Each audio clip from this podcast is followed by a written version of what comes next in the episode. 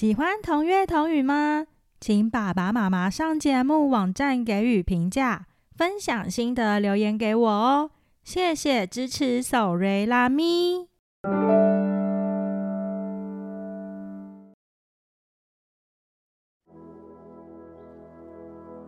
今天要听的乐曲有德弗扎克的新世界交响曲第一乐章与第二乐章。驴子鼓起勇气，踏出了他人生的第一步。他要到布莱梅城当乐手。这一段路途中，他遇见了狗、猫，还有公鸡。他们走着走着。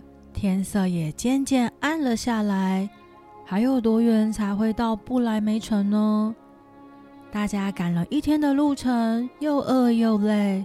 他们走进森林，想找个地方休息一个晚上，再继续赶路。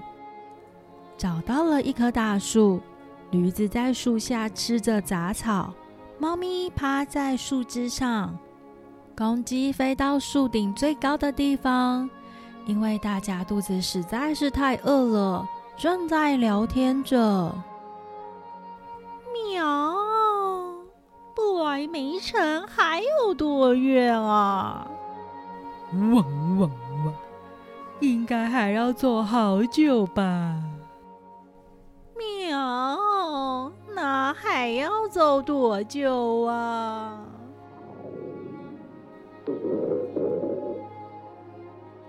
汪汪！我的肚子怎么叫的这么大声啊？驴子听了大家的聊天之后，他跟大家说：“亲爱的伙伴们，从明天开始，大家都爬到我的背上吧，背着你们，我还可以走很远很远哦。”谢谢，谢谢驴子，咕咕。公鸡突然发现了一道亮光，咕咕咕！好像有什么亮亮的光呢。嗡嗡，呃，有没有很远呢？咕咕咕，不远不远，大概是我稍微大声的咕咕咕，他们就会听得到哦。喵！哎，公鸡公鸡，等等，不要咕咕咕啊！那不然我们一起去看看，去确定一下比较好。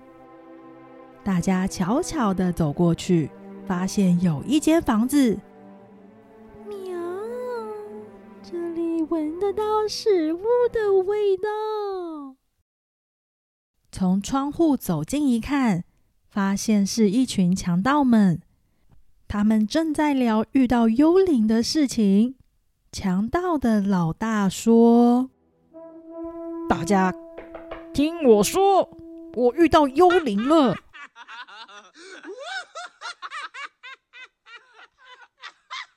一阵讥笑声，大家根本不相信。外头的驴子看到桌上好多好多的食物，动物们讨论一番，决定要把人类赶走。虽然很不好意思。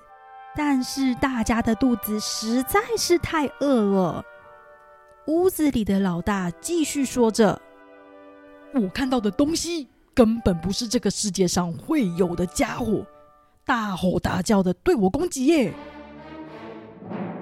我拼了命的一直跑，一直跑，冲回家去。我用大锁把门窗给锁起来，接着终于安静了一下。”原本上锁的窗户，突然无声无息的“嘘”一声就打开了。其他的强盗往窗户一看，窗户打开了，吹来一阵奇怪的声音。大家听我讲，我抬头一看，幽灵从窗户往我这边一直看，呢。他张开他大大的嘴，慢慢的朝我的房子走了过来。就在这个时候，动物们全爬在驴子身上，叠成一个高高的，感觉就好像怪物。大家偷偷的站直了身体，从窗户外慢慢的升起。其他的强盗看到了这一幕，简直吓坏了。动物们张开嘴，瞪大双眼的往屋子里所有的强盗们看。强盗们吓都吓死了，快逃啊！幽灵来了！一个不小心，把灯火给吹熄灭了。昏暗的四周看不清楚，大家撞成一团。猫女士先跳进屋子里，用她的爪子不停的抓强盗的脸。接着是老狗，用力的咬他们。鸡尖尖的嘴不停的啄他们的身体，最后驴子瞪出后脚，把他们踢出门外。快逃啊！强盗们落荒而逃，动物们再来一次攻击。趁现在把他们赶走！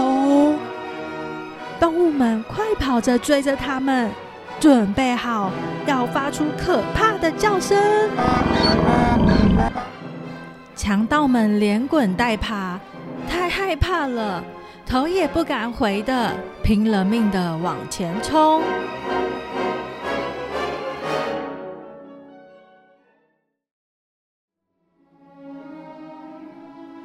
从此之后，强盗们相传在这一天发生的事。森林的这一间屋子里面，有一群可怕的东西。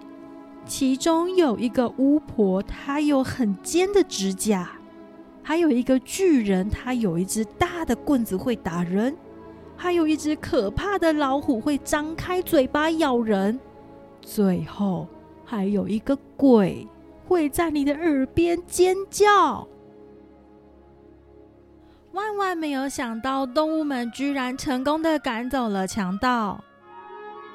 强盗们也因为这次发生的事情，觉得是老天爷要来惩罚他们所做过的坏事，因此决定不再当坏人。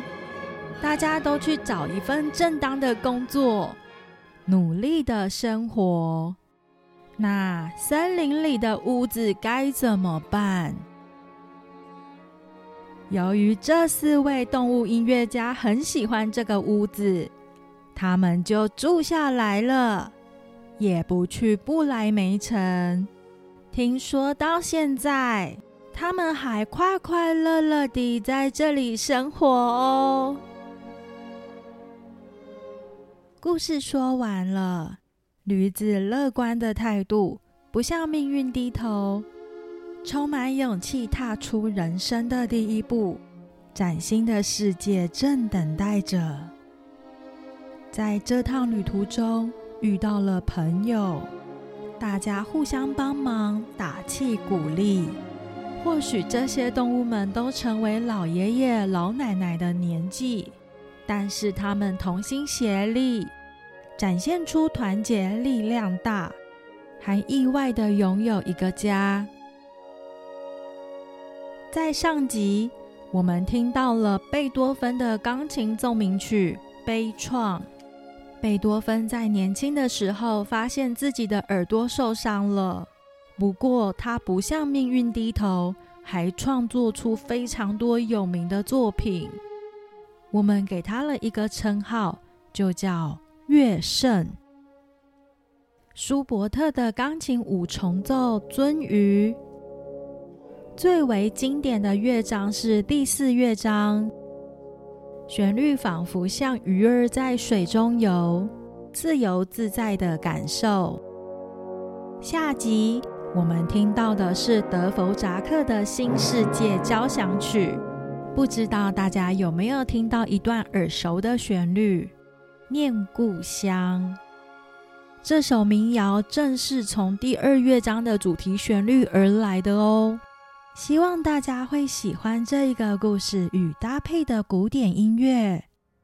我是索瑞拉咪，谢谢大家的收听。